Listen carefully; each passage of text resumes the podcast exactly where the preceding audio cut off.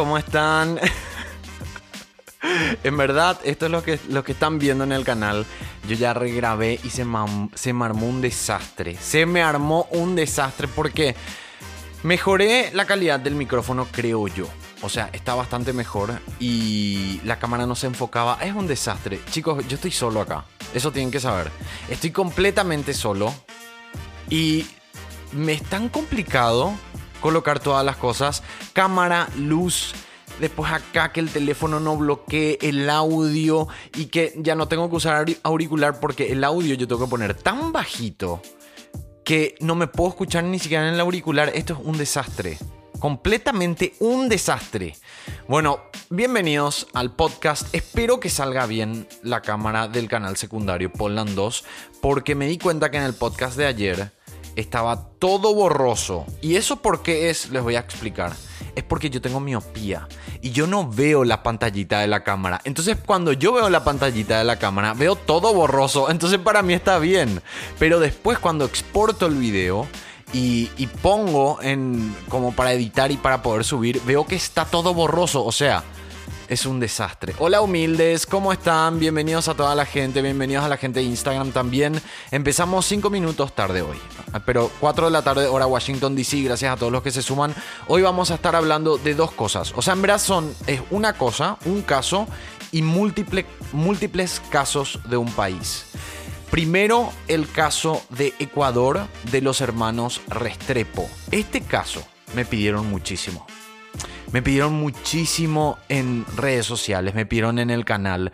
Em, entonces dije, ok, vamos a hacer, vamos a ver de qué es. Yo leí un poco, hay mucha información, pero está muy separada. Entonces encontré el artículo de Wikipedia y también encontré un artículo de un medio de comunicación como para entender un poco más de qué se trata esta historia, es muy interesante. Y también vamos a hablar de casos de desapariciones en España. Eh, Primero porque le debo a la gente de España que me sigue en, todas las redes sociales y siempre me dicen hace un caso de España, hace un caso de España y nunca hago. Y, está bastante interesante, muy interesante porque este artículo dice que hay más de 12.000 denuncias activas de personas desaparecidas y de esas 12.000 hay unas cuantas que llaman más la atención y de eso vamos, vamos a estar hablando. Uno de estos casos de desapariciones en España me pidieron mucho también, que es el caso del niño de Somosierra. Y había otro que yo había leído hace mucho tiempo y también me parece muy interesante, que es El Niño Pintor de Málaga. Entonces, bueno, vamos a hablar de todo eso en el episodio de hoy del podcast. Hoy es viernes, viernes de casos. Acuérdense que estoy en Spotify y en Anchor FM si es que quieren escuchar el audio. ¿Sí? Si quieren escuchar el audio y ver el video, que les digo que no hay una magia, no hay ninguna magia más que, yo simplemente hablando a la cámara y viendo el Instagram. Pero igual, está el canal secundario Poland 2. Eh, y en Instagram todos los días, de lunes a viernes. Tengo que decir algo sobre eso, pero bueno, espero que no se enojen. De lunes a viernes, 4 de la tarde, hora Washington DC. Ustedes hacen los cálculos googleando. Buscan en Google horario Washington DC comparado con mi ciudad. Y yo creo que ahí les sale la diferencia. O les salen los dos relojes, creo yo. Eh, bueno, bienvenidos a toda la gente de Instagram. Gracias por estar todos los días aquí. Lo que quería aclarar de eso de que vamos a estar en vivo es que em, no sé si va a ser todos los días, porque hay veces que voy a tener que editar para el canal principal. Ahora, por ejemplo, estoy editando el video para el lunes, que es el caso de Heaven's Gate. Está quedando muy bien, así que estamos con eso ahora. Y eh, entonces de vez en cuando van a haber días que no vamos a tener programa, no sé cómo voy a avisar, pero la mayoría de los lunes a viernes creo que sí vamos a estar acá. Eh, pero bueno, de vez en cuando va a tocar eso. Vamos a un pequeño corte, ¿les parece? Un pequeño cortecito. Y volvemos, creo yo, con... Aquí en España son las 22, dice. A las 10 de la noche en España. Eh, volvemos en breve ya con el caso Restrepo y después avanzamos con las desapariciones en España. Y voy a ver también si es que puedo hablar con gente de Instagram que de repente puedo poner, llamarles y pongo en el micrófono. Entonces de repente podemos, qué sé yo, escuchar eso. Creo que puede llegar a salir. Em, antes de irnos a la pausa, lo que sí me di cuenta con este audio es que yo estaba con el volumen muy alto. Entonces saturaba. Pero yo quería escuchar en el auricular. Entonces, ¿qué pasa? Yo quería escuchar en el auricular y la única manera es poniendo el micrófono fuerte. Había sido este micrófono, es para ASMR, me parece también. Entonces, en cualquier momento puedo hacer un capítulo de ASMR, si es que quiere. Porque yo pongo esto a todo volumen. Es más, le voy a demostrar ahora. Pero después no sé si se va a poder poner bien. Esperen. Les voy a demostrar ahora. Si yo aumento esto. A ver. Voy a ver dónde estaba. Ok, estaba ahí. Si yo aumento esto y hablo bajito. Hola. Hola. Hola. Hola chicos. Esto es ASMR. Hoy vamos a tener un programa muy especial.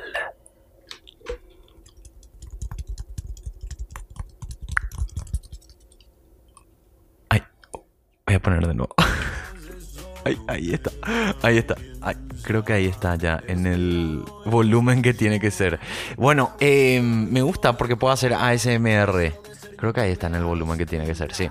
Eh, bueno, lo que sí es que captura tanto el sonido de este micrófono que yo no sabía que puedo hacer ASMR. O sea, ahora yo estaba con el auricular y escuchaba todo. Me encanta. Así que cuando quieran, vamos a hacer ASMR. Bueno, chicos, vamos a un pequeño corte y volvemos con el caso Restrepo de Ecuador. Bienvenidos al corte comercial. ¿Quién te da una bienvenida a un corte comercial? Solo yo, ¿verdad? Bueno, en este corte comercial lo único que te voy a promocionar ahora en este corte es mi canal de YouTube. Anda, ingresa www.youtube.com barra así de simple, ingresas, le das clic, te suscribís, hay un botón rojo, suscríbete, apretá la campanita de paso porque eso te avisa los videos que subo, es la notificación, y cuando apretas la campanita ahora tenés tres opciones, apretá la de más arriba, que dice all, todos, así te llegan todas las notificaciones, nosotros seguimos con este programa.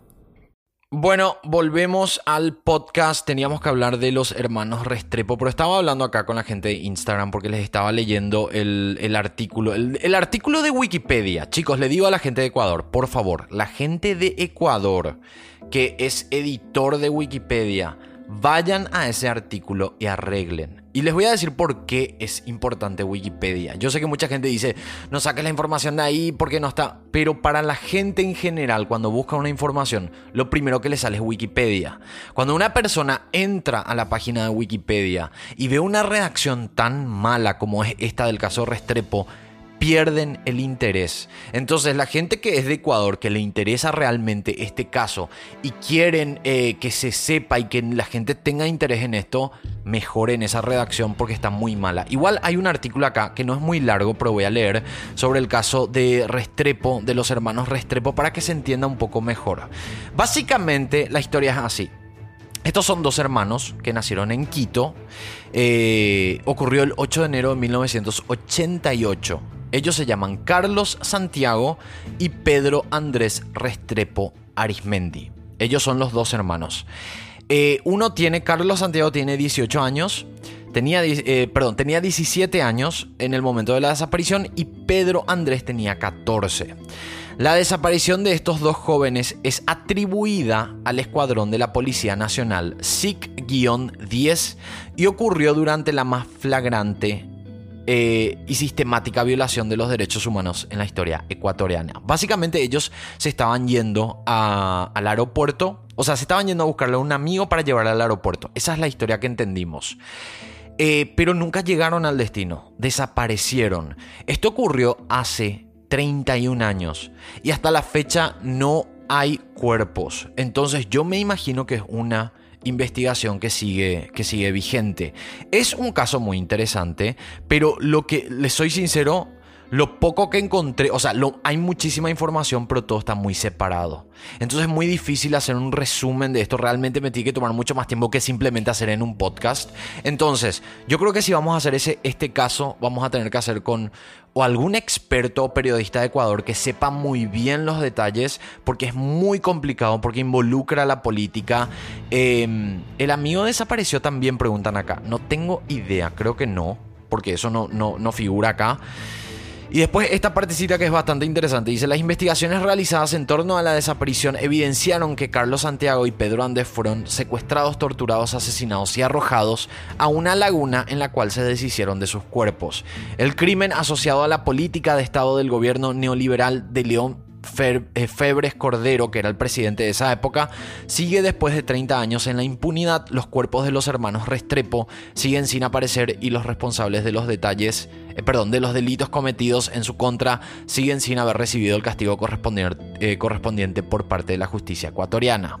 Después dice también que hay un documental que fue lanzado en el 2011 por la hermana de los hermanos Restrepo, que se llama María Fernanda Restrepo, que estaría interesante ver también. Voy a buscar y voy a ver qué menciona además. Por eso digo, eh, va a ser muy difícil. Yo sí quería hablar de este caso más detalladamente, pero es un caso complicado que yo creo que hay que tomarse con mucha responsabilidad y con mucho detalle y no es simplemente leyendo un texto, leyendo Wikipedia para poder sacar una información. Entonces yo creo que vamos a tomarnos el tiempo para poder hacer este caso. ¿Qué me dicen? Y la gente de Ecuador vayan a Wikipedia, si son editores de Wikipedia, vayan a mejorar ese texto porque no tiene ni comas. No sé quién redactó ese texto, pero está un desastre. Y Wikipedia, quieran o no, es muy importante porque es la primera búsqueda que, que se encuentra en Internet. Cuando alguien quiere saber caso Restrepo, lo primero que le aparece es Wikipedia. Y si está mal la redacción, ya nos fuimos. Ya pierde el interés y se van a otra cosa. Y buscar información exacta, tipo un resumen, en español es muy complicado. Hay muy pocos artículos. Siempre son basados en cosas específicas. Por ejemplo, eh, se encontró, no se encontraron todavía los cuerpos, se hizo una búsqueda. Pero no te explica todo el contexto de la historia si es que no sos de Ecuador. Estoy en el podcast, sí. Bueno chicos, eh, lo que sí creo que podemos avanzar al caso de España y podemos leer las historias que son muy interesantes. Eh, son desapariciones misteriosas de España que yo les debo a la gente de España que me sigue en todas las redes sociales y en YouTube también recibo muchos comentarios de la gente de España y siempre me dicen hace un caso español, por favor, un caso español. Y me pareció muy interesante este artículo eh, y además que menciona que hay 12.000 personas eh, más de 12.000 personas permanecen desaparecidas en España hasta la fecha de hoy. Y esto es del 14 de septiembre del 2019, o sea que no es muy viejo. Eh, y vamos a esto. Dice Juan Pedro Martínez. Él desapareció el 25 de junio de 1986 a la edad de 9 años. Él es el que es conocido como el caso del niño de Somosierra. Este caso me habían pedido mucho también. Muchísimo. Dice, este suceso conocido como el caso del niño Somosierra tuvo lugar hace 33 años. Juan Pedro era un niño que vivía en Murcia, un magnífico estudiante y muy querido por su familia. Como premio a su buen rendimiento escolar, sus padres le dieron la sorpresa de hacer un viaje a Bilbao. Chicos, eh, ay, yo esto no estoy haciendo a propósito. Tengo ganas de erutar. ¿Qué hago mientras que estoy hablando de un tema serio y quiero erutar?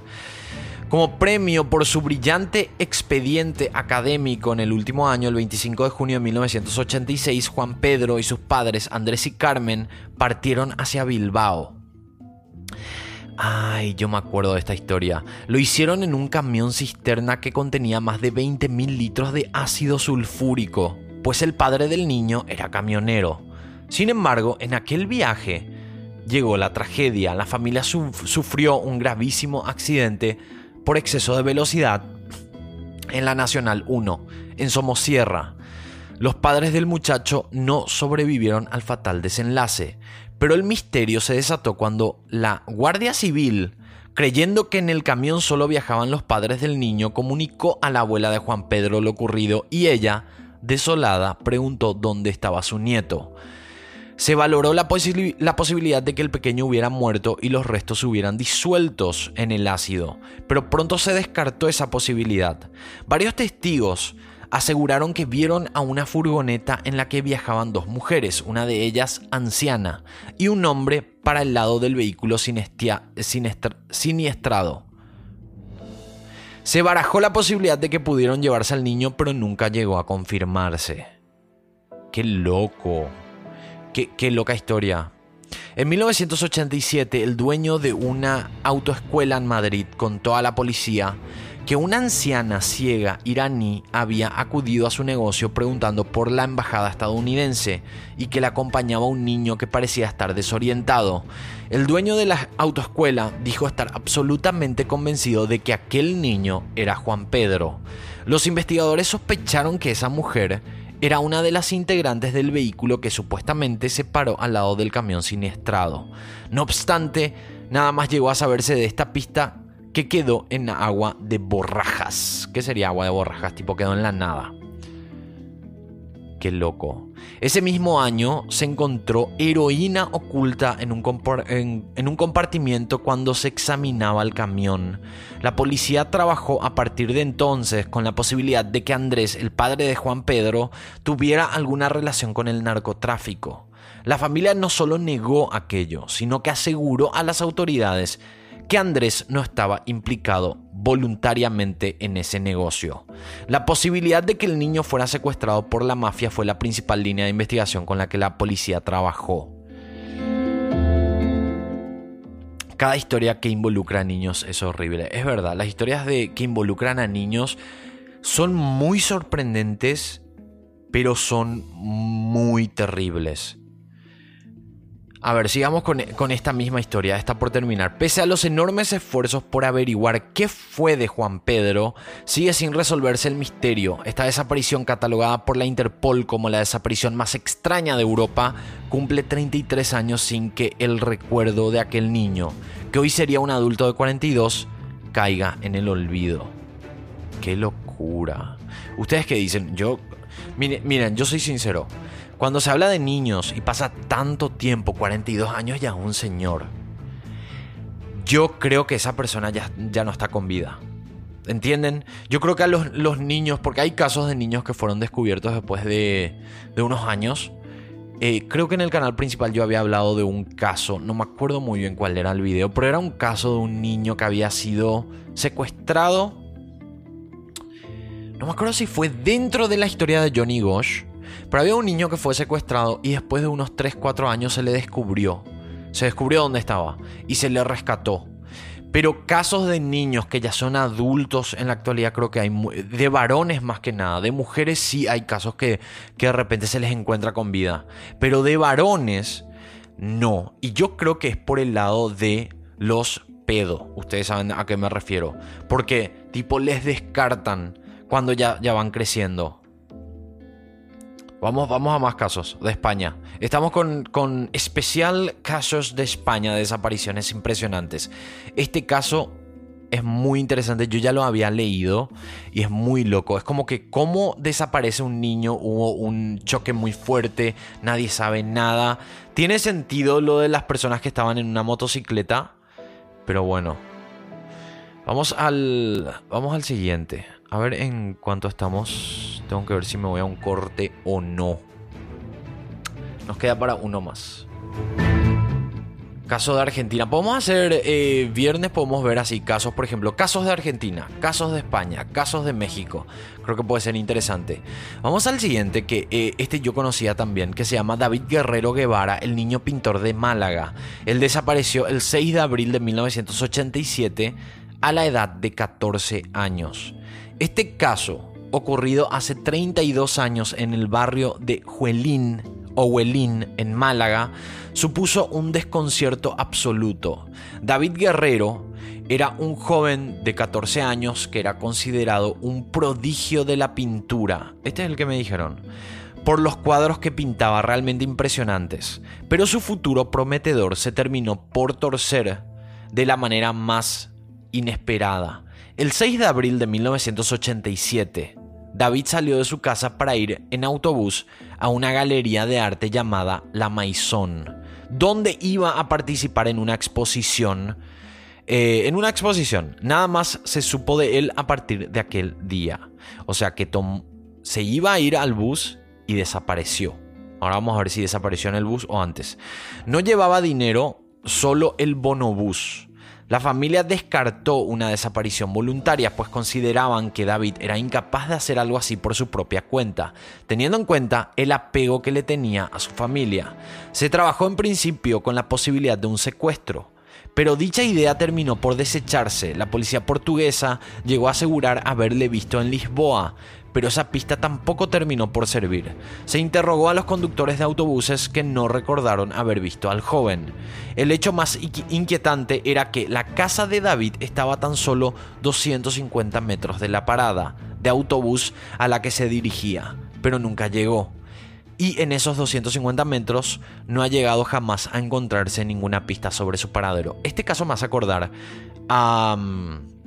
hace acordar a un caso de, un, de una nena no estoy, no me acuerdo mucho ni me acuerdo el nombre. Creo que Dinosaur Vlogs hizo este caso, pero no me acuerdo.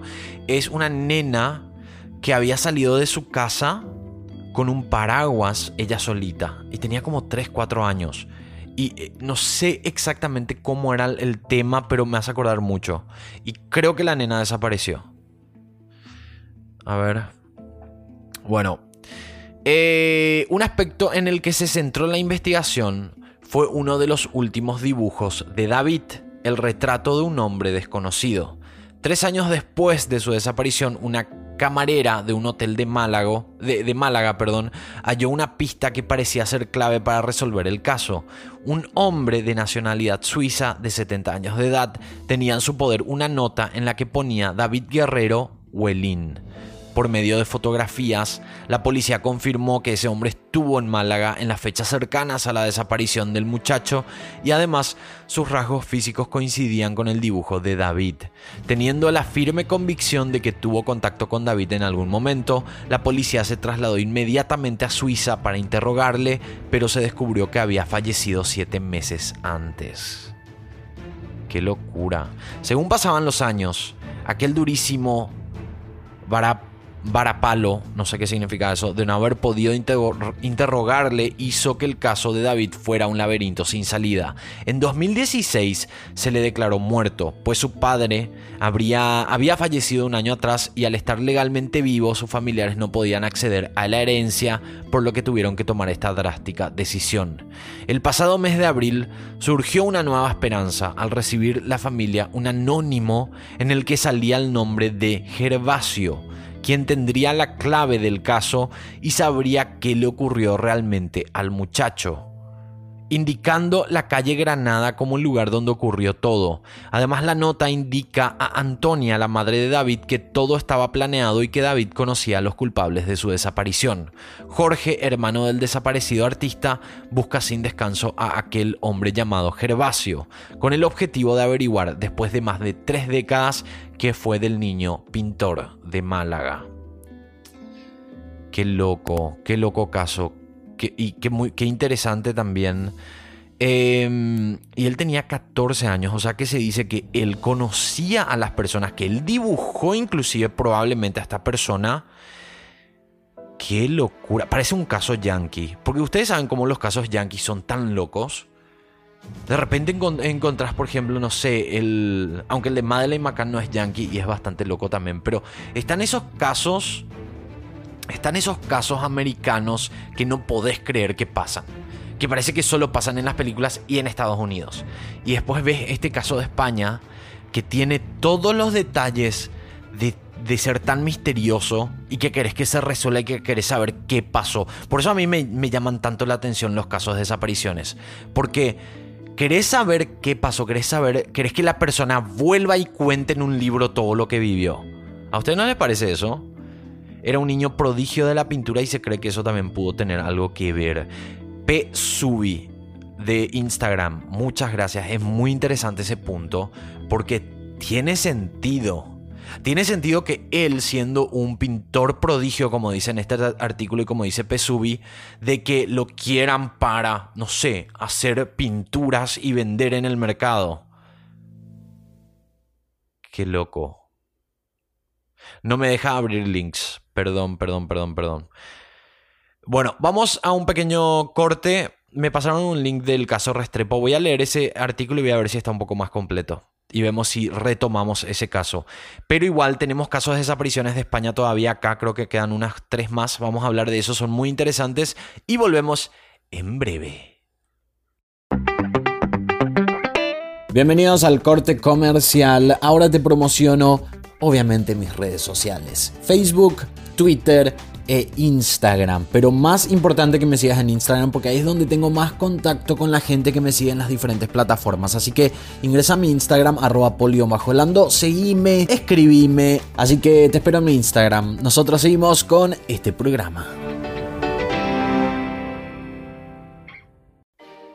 Bueno, estamos de vuelta en el tercer bloque ya. Eh, muy interesante las primeras dos historias sobre, sobre España. Eh, ¿qué estaba? Nos estábamos hablando acá con la gente de Instagram porque alguien está diciendo qué linda tu oreja. Y yo, ¿qué? Lo más feo que tengo en mi cuerpo es mi oreja. Porque tengo una oreja más grande que la otra. No sé si... A ver, voy a mostrar acá la cámara primero. La, la oreja derecha es más grande que la izquierda. ¿Ven? ¿Se nota? Y yo creo que es porque Perdón mi mamá, pero hay que decir la verdad, me estiraba la oreja cuando era chico. Entonces yo creo que se me agrandó. No sé si eso es posible. Pero hay alguien muy traumado con mi oreja acá y me da miedito. Fetiches, dice acá. Hola chicos, hola la gente de Instagram. Tuve que reponer el tema de Instagram porque me eh, estaba, estaba por apagarse. Una hora de tiempo nomás te da Instagram. ¿Sabían eso chicos? Una hora de, de tiempo te da para hacer live. No sé por qué limitan. Bueno, estamos eh, de vuelta.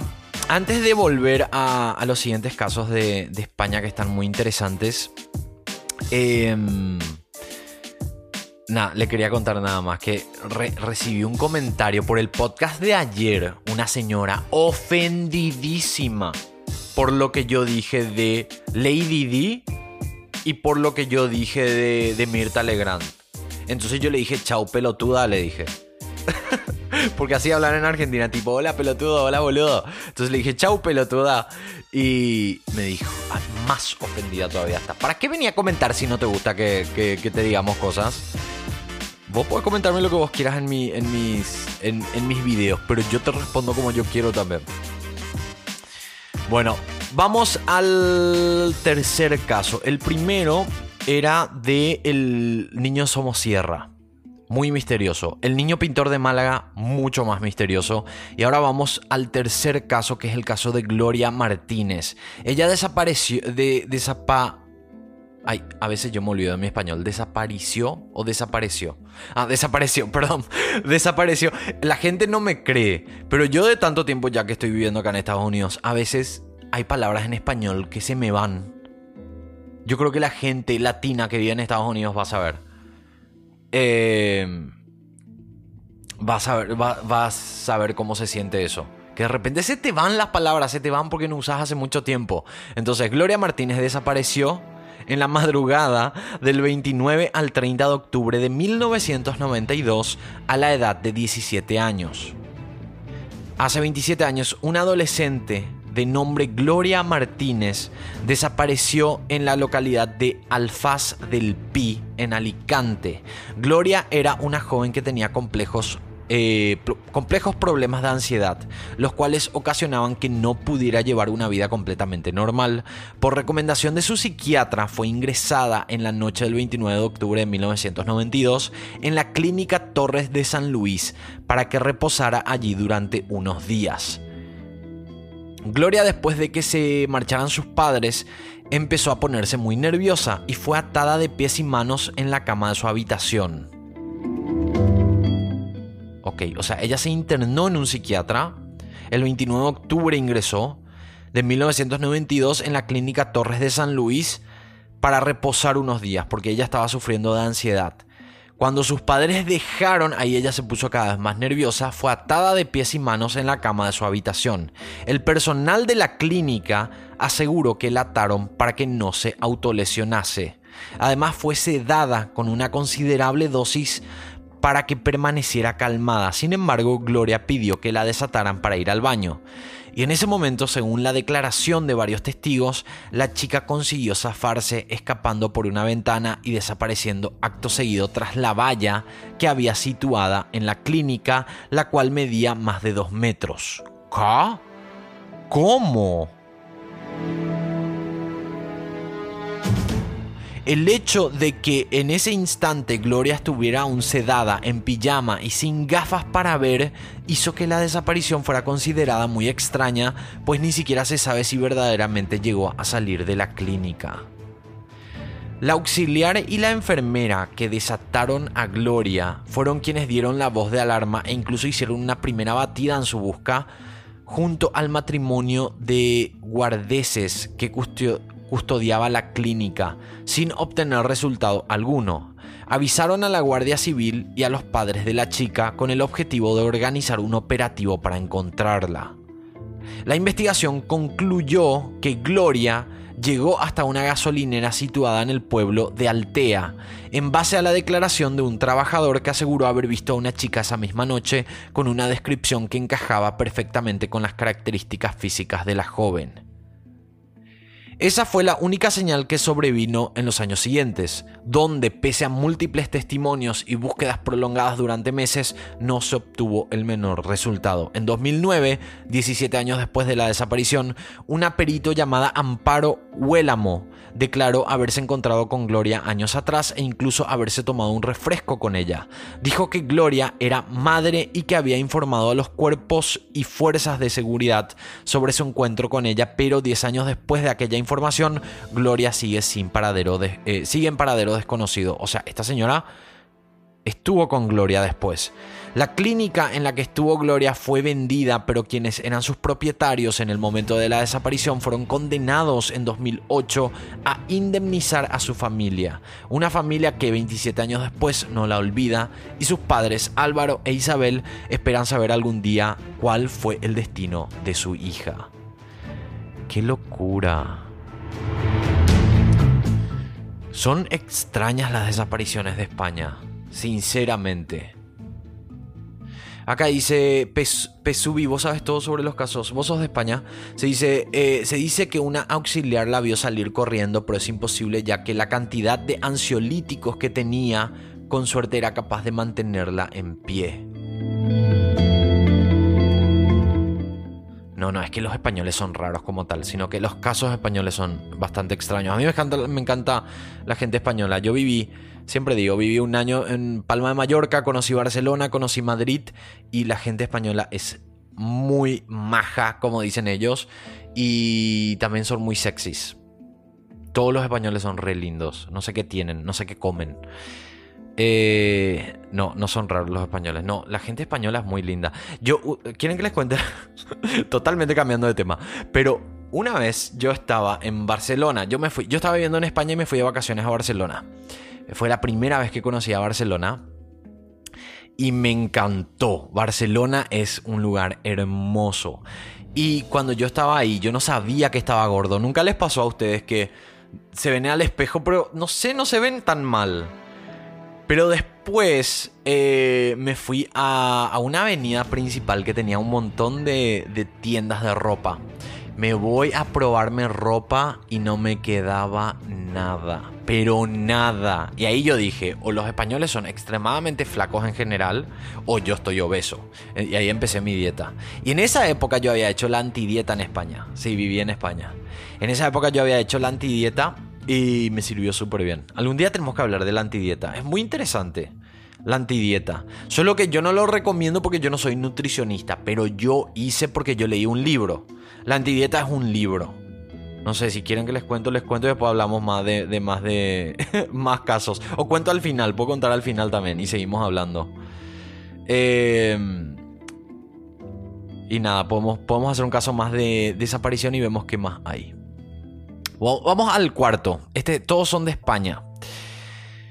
Esto ocurrió en el año 2006. ¿Quieren, que haga al final la dieta? Ok, les voy a contar sobre mi dieta que hice en España y me sirvió muchísimo. Es muy interesante, pero les recomiendo que vayan a ver el, leer el libro. Yo no estoy más haciendo esa dieta, pero en su momento me sirvió. Ok, Josué Monjes, desaparecido el 10 de abril de 2006 a la edad de 13 años. En abril de 2006, en la localidad sevillana de Dos Hermanas, desapareció un adolescente llamado Josué Monje. El día de su desaparición había llegado a su casa con su expediente de notas, habiendo suspendido varias asignaturas. Sin embargo, sus padres decidieron no castigarle y le dejaron ir a la casa de un amigo a dormir.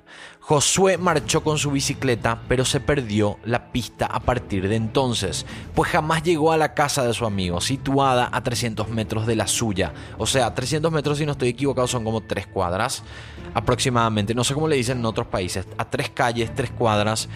Em, o sea que se fue en bicicleta Quedaba a tres cuadras pero desapareció. Tan solo 13 días después de su desaparición, el 23 de abril de 1990, el padre de Josué, Antonio, marchó en busca de su hijo. Pero la situación se volvió más crítica y confusa, pues él tampoco regresó nunca. ¿Qué? Poco a poco se fueron conociendo más detalles sobre lo ocurrido en los días anteriores a la desaparición de Josué. María Isabel, madre del joven, había comunicado a su marido días antes de su intención de divorciarse de él, al llevar varios años sufriendo malos tratos. Además, el día antes de que su marido desapareciera, le dio a entender que sospechaba de él. Y otro factor clave que le señaló fue que el día de la desaparición de Josué, según María Isabel, su esposo estuvo cinco horas fuera de la casa y volvió con una ropa completamente diferente a la que tenía cuando salió. En consecuencia, se, se tramitó una orden de busca de búsqueda y captura contra el padre de Josué, siendo considerado culpable de la desaparición de su hijo y acusado de homicidio. Las principales teorías a esta desaparición apunta a que Antonio Monje acabó con la vida de su hijo y terminó por quitarse la vida después de que se empezara a sospechar de él.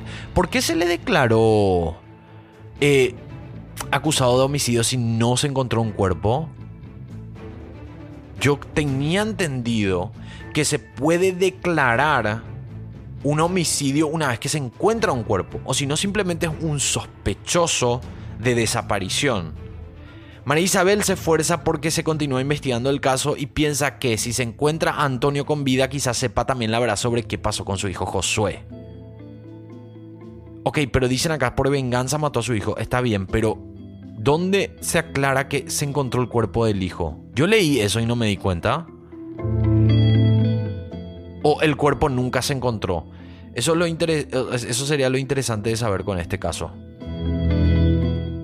También se declaró homicidio sin cuerpo. Ah, y ha de ser en España entonces. De esa manera. Pues yo tengo entendido acá en Estados Unidos, según tengo entendido, no se puede declarar homicidio si no hay cuerpo.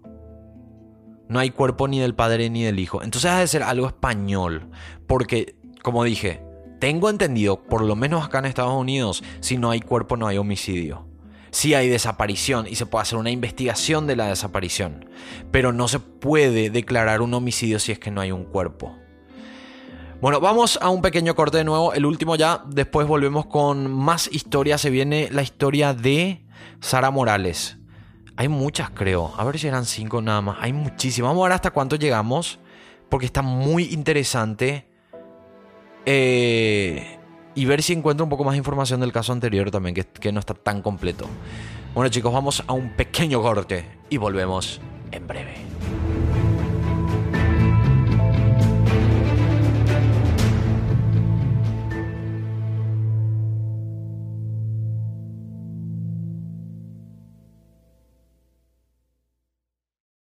Bienvenidos al corte comercial. ¿Quién te da una bienvenida a un corte comercial? Solo yo, ¿verdad? Bueno, en este corte comercial lo único que te voy a promocionar ahora en este corte es mi canal de YouTube. Anda, ingresa www.youtube.com barra poblando, así de simple, ingresas, le das clic, te suscribís, hay un botón rojo, suscríbete, apretá la campanita de paso porque eso te avisa los videos que subo, es la notificación, y cuando apretas la campanita ahora tenés tres opciones, apretá la de más arriba, que dice all, todos, así te llegan todas las notificaciones, nosotros seguimos con este programa. Están todos tomando tereré acá, me dicen en el Instagram. Bueno, estamos de vuelta con eh, última parte del podcast del día de hoy de viernes. Pues tenemos fin de semana, no hay podcast fin de semana. Y volvemos el lunes que vamos a tener probablemente otro caso. Me están recomendando acá hacer casos de asesinos seriales. Podemos hacer eso sin problema. Podemos buscar ahí unos cuantos asesinos seriales. Buscar asesinos seriales en Latinoamérica también sería interesante. Estaría muy interesante. Y hay gente que, como dije, están tomando tereré, pero hay una diferencia. Tereré paraguayo, para los que no saben qué es tereré. Tereré es una bebida paraguaya em, que eh, tiene una guampa que es como un vaso donde se pone hierba mate adentro. Eh, y la hierba, normalmente la hierba de tereré, la hierba que es del tereré paraguayo, es refrescante. Tiene menta y cosas así. Y después en una jarra con agua y hielo te servís, pones, se filtra en, el, en la hierba y ahí chupas. Y hace ese ruido. Hace ese ruido. Eh, pero yo estoy aclarando también que el tereré en Argentina es con jugo de naranja o con zumo. Y ese en verdad no es el tereré original. El tereré original es el tereré del Paraguay. Hoy es el Día Nacional de la Yerba Mate. Ay, qué bueno. Hoy es el Día Nacional. Ah, hoy es el día de la salida del closet también. ¿Sabían ustedes? Hoy es Día Internacional de Salida del Closet. Quiero felicitar a todos los valientes que salen del closet y a los que no todavía, pero que en algún momento van a... Igual son valientes por estar eh, viviendo con ese peso atrás. Yo en verdad no tengo historia de salida del closet porque nunca salí del closet. nunca salí.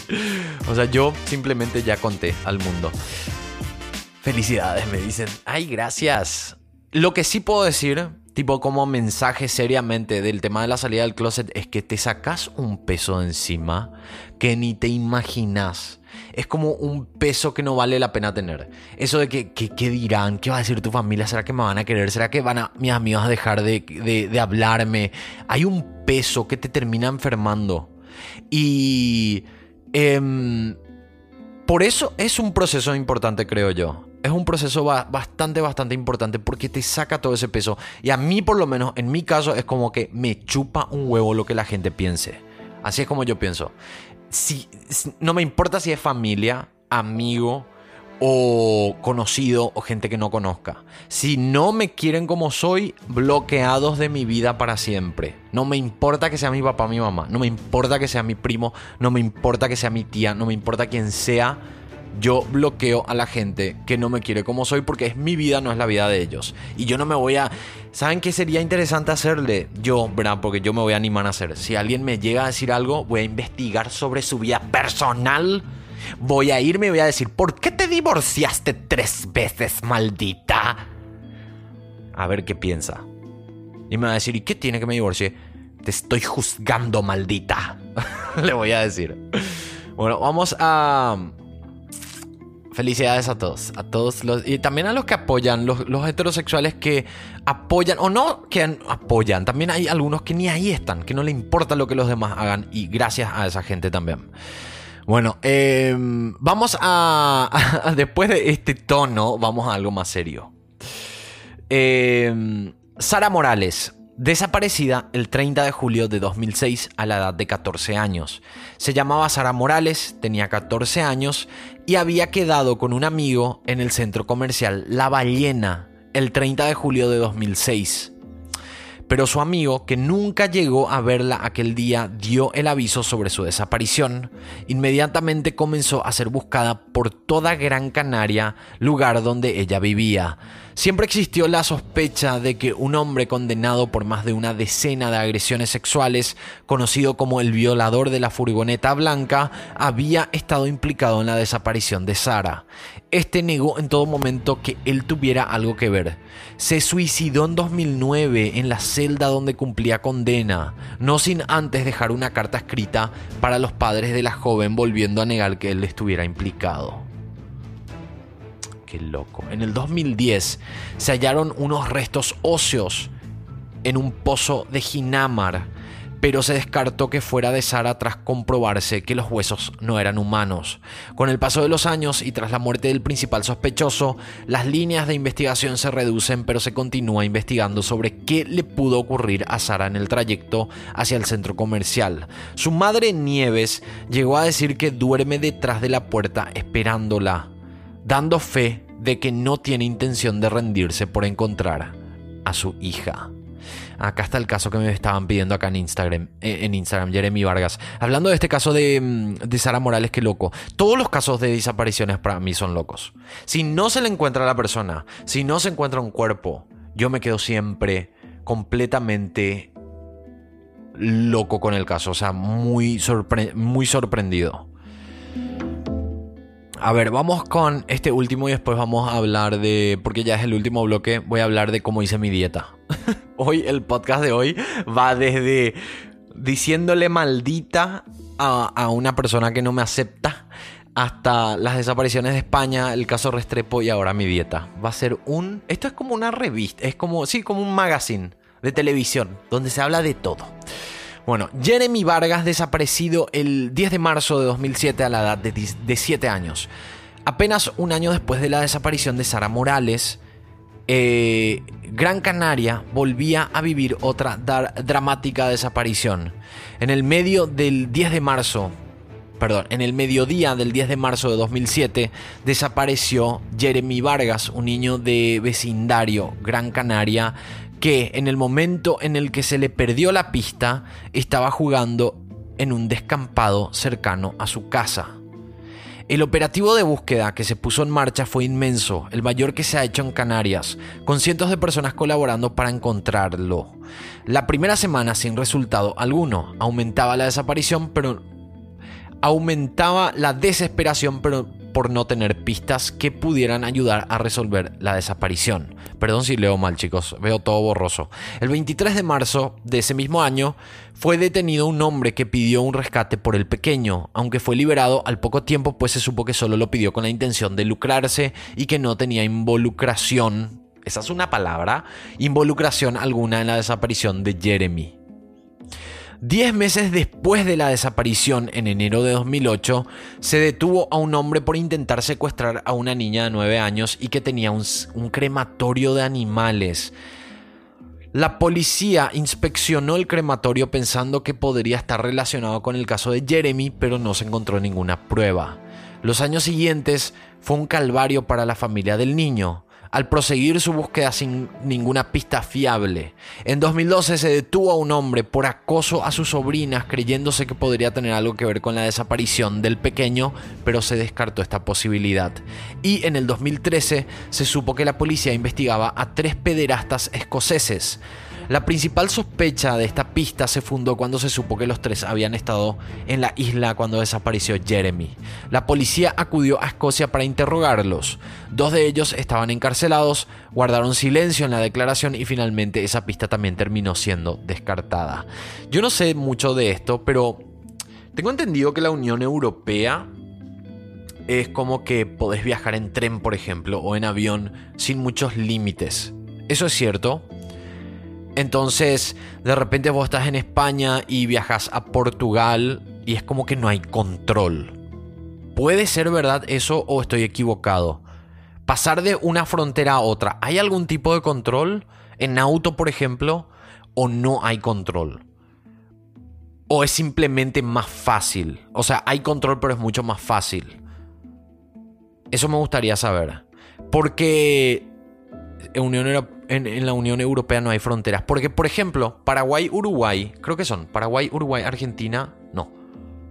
Ay, qué tonto, voy a quedar como tonto. ¿Quiénes son miembros del Mercosur? Paraguay, Argentina, Uruguay, Venezuela y Brasil. Creo que son los miembros del Mercosur. Ahí, por ejemplo, hay, no hay fronteras para el comercio pero sí hay fronteras para la gente. Solo que tenemos menos, menos control para viajar en avión, por ejemplo. O sea, yo con mi, con mi, tarjeta de identificación, con mi cédula de identidad, como le llamamos en Paraguay, yo entro a Argentina, por ejemplo. Con cédula, sí. En Mercosur. Pero sí es como que no hay fronteras comerciales. Venezuela no, Colombia, Ecuador solo pasan, necesitamos, no necesitamos pasaporte, solo con la identidad. Argentina, Argentina, Paraguay, Uruguay y Brasil. Ahí está. Argentina, Paraguay, Uruguay y Brasil. Eh, es interesante, o sea que no hay fronteras en, en, Europa, en los que son parte de la Unión Europea, y eso hace que sea mucho más grande el territorio para buscar también a personas, creo yo. ¿Dónde me quedé? Eh... Acá está.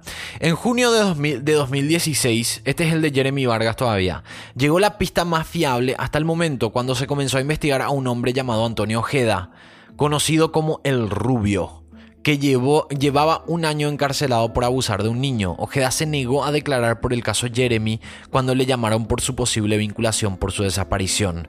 En septiembre de ese mismo año, un hombre que fue compañero de celda de Ojeda aseguró que éste le había contado que Jeremy fue asesinado por un vecino suyo que luego quemó el cadáver del niño. Este hombre, conocido como el Tani, negó aquellas acusaciones. Ya en diciembre de 2016, Ojeda fue condenado a cinco años de prisión por haber agredido sexualmente a a un menor cuatro años atrás, lo que hizo incrementar las sospechas sobre él.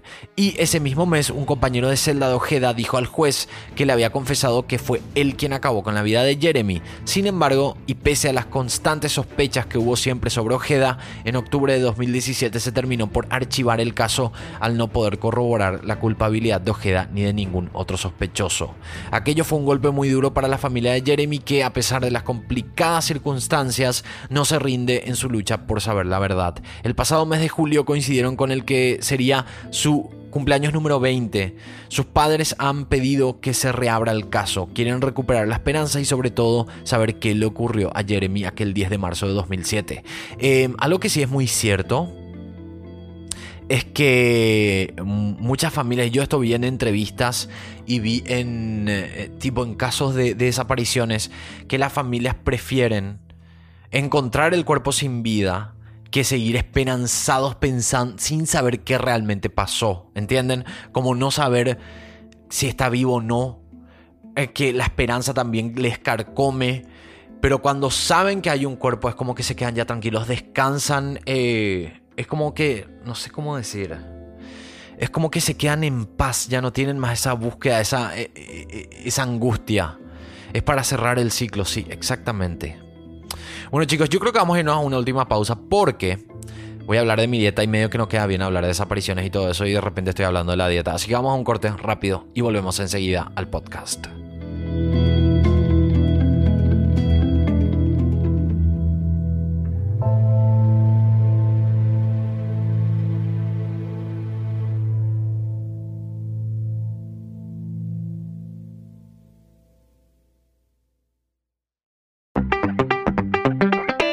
Bienvenidos al corte comercial. Ahora te promociono, obviamente, mis redes sociales: Facebook, Twitter e Instagram. Pero más importante que me sigas en Instagram porque ahí es donde tengo más contacto con la gente que me sigue en las diferentes plataformas. Así que ingresa a mi Instagram, arroba polio-lando, seguime, escribime. Así que te espero en mi Instagram. Nosotros seguimos con este programa.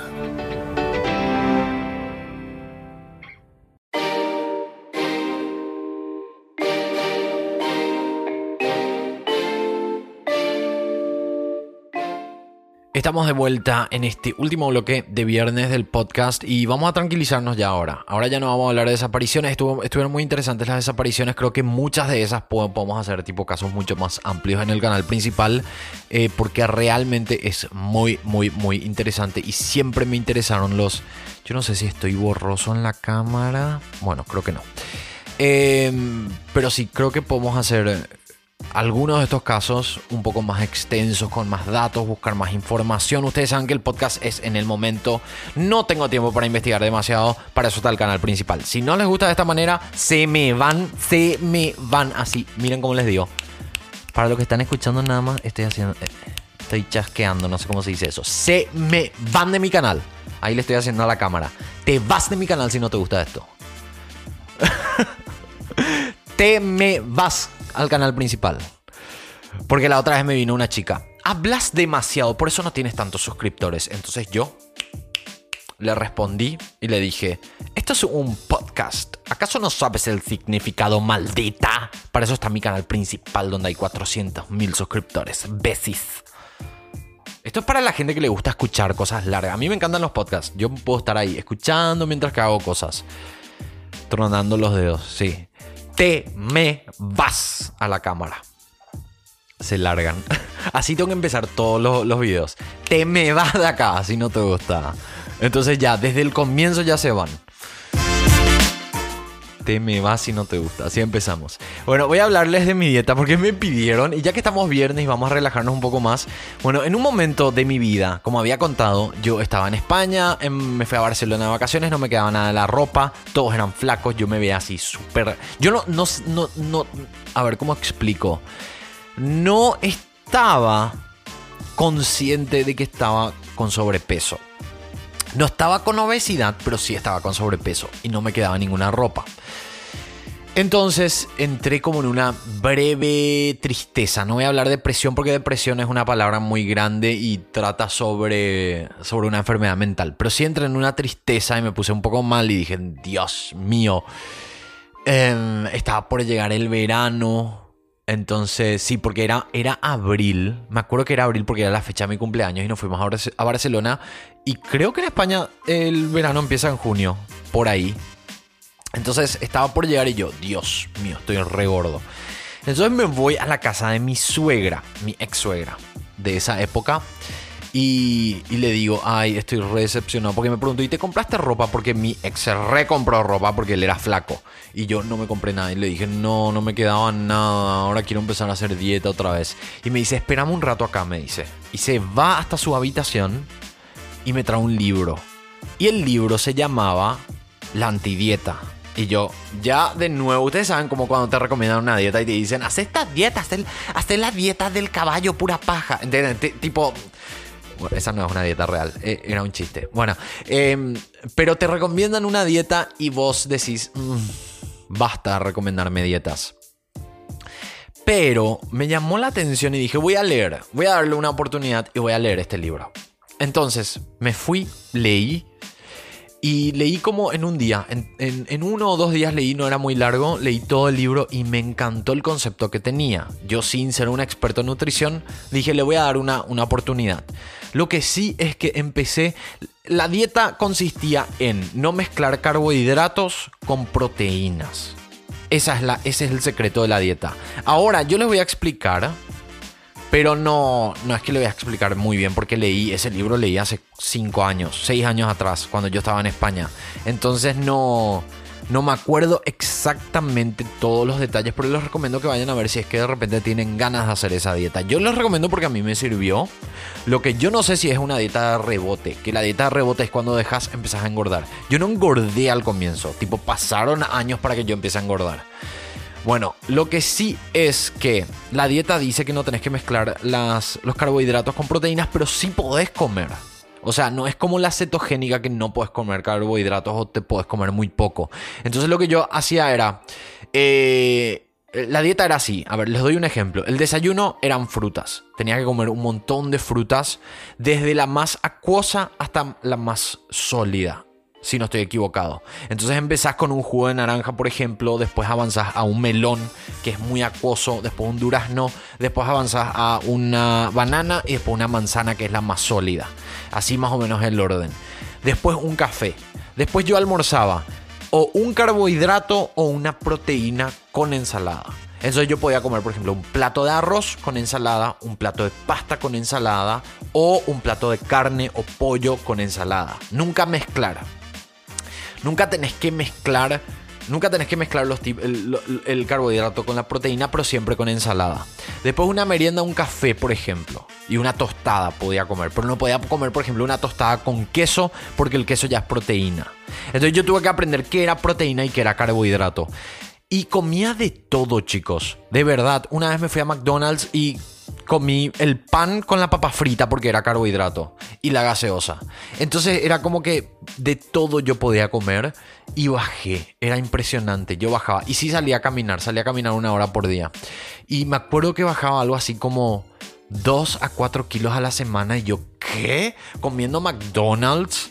No siempre, ¿verdad? Pero cuando tenía ganas, tomando alcohol. Y yo dije, esta es la dieta magnífica. Pero después no sé por qué nunca más hice. Y esa fue, esa fue la, la antidieta. Entonces, yo les recomiendo que vayan a, leer el libro. No me hagan caso a mí, porque yo no soy ningún nutricionista. Yo les estoy contando mi experiencia de cómo bajé de peso con eso. Entonces, básicamente es esa regla de no mezclar. Y también hay una regla de contar las horas de comida para la digestión. Entonces, de repente comes, por ejemplo, eh, el arroz con la ensalada. Ay, perdón, el arroz con la ensalada, por ejemplo, tiene una digestión de 4 horas o 5 horas. El libro te explica todo eso. Entonces por 5 horas no puedes comer nada para que se desarrolle la digestión. Después cuando pasan esas 5 horas te comes una proteína, por ejemplo, un pollo con ensalada. Entonces el pollo con ensalada tiene una digestión de 3 horas. Entonces tenés que esperar 3 horas, tenés que cumplir ese horario. La antidieta se llama así. La antidieta. El libro no Diamond es el apellido de los autores y supuestamente lo que ellos dicen en el libro es que ellos son unos nutricionistas expertos en, en todo este tema de digestión y ellos descubrieron este secreto. Los carbohidratos duran 30 minutos en el estómago. Jenny, no tengo idea. Esto es lo que decía el libro. Que para carbohidratos hay que esperar 4 horas. Y yo hacía. yo hacía. Bueno chicos, eh, esa fue mi dieta, eso es lo que quería aclarar porque querían saber. Muchas gracias por estar conmigo en este podcast de viernes, vamos a ver si el lunes, bueno, no quiero más asegurar, tipo el lunes sí o sí vamos a tener podcast. Eh, yo creo que sí, pero estoy con el especial de Halloween estoy en edición ahora, así que yo después de esto subo el podcast y empiezo a terminar porque el lunes quiero subir ya el caso de las sectas, que está quedando muy, muy lindo. No es que me mintieron en el libro, dice eso. Bueno chicos, eh, les mando un beso gigante. Muchas gracias por estar acá. Un podcast bastante interesante. Acuérdense, lunes creo que va a venir casos. Martes, ¿qué era que dijimos que íbamos a hacer martes? Tengo que anotar las cosas. Creo que era random. Miércoles de Em, eh, paranormal, los casos de ustedes de paranormal. Así que vayan al último episodio de paranormal, dejen su comentario ahí que yo voy a leer en el miércoles. Jueves hacemos conspiranoico y viernes hacemos de casos. Así que nos encontramos el lunes que viene en el podcast y creo que también video en el canal principal. Síganme en Instagram, arroba polión bajo lando. Síganme en Spotify y Anchor FM, eh, que estoy como polando. Me buscan y me encuentran. Síganme en Spotify luego. Tengo dos cuentas de Spotify. La de mi música, que es la que escuchan en este podcast, que es Te crees Paulette, te crees Dross, pero nunca lo lograrás como ellas dos. Bueno, muy mal. En la música sale mejor. Y, y nada, eso. Nos encontramos el lunes. Buen fin de semana a todos. Chao.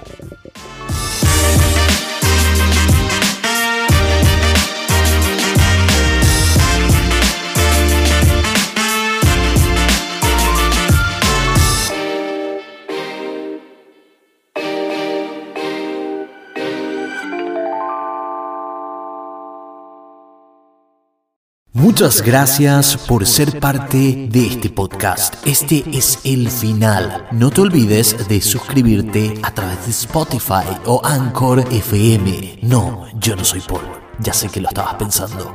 Soy un locutor contratado para esto. Nos encontramos en el próximo episodio.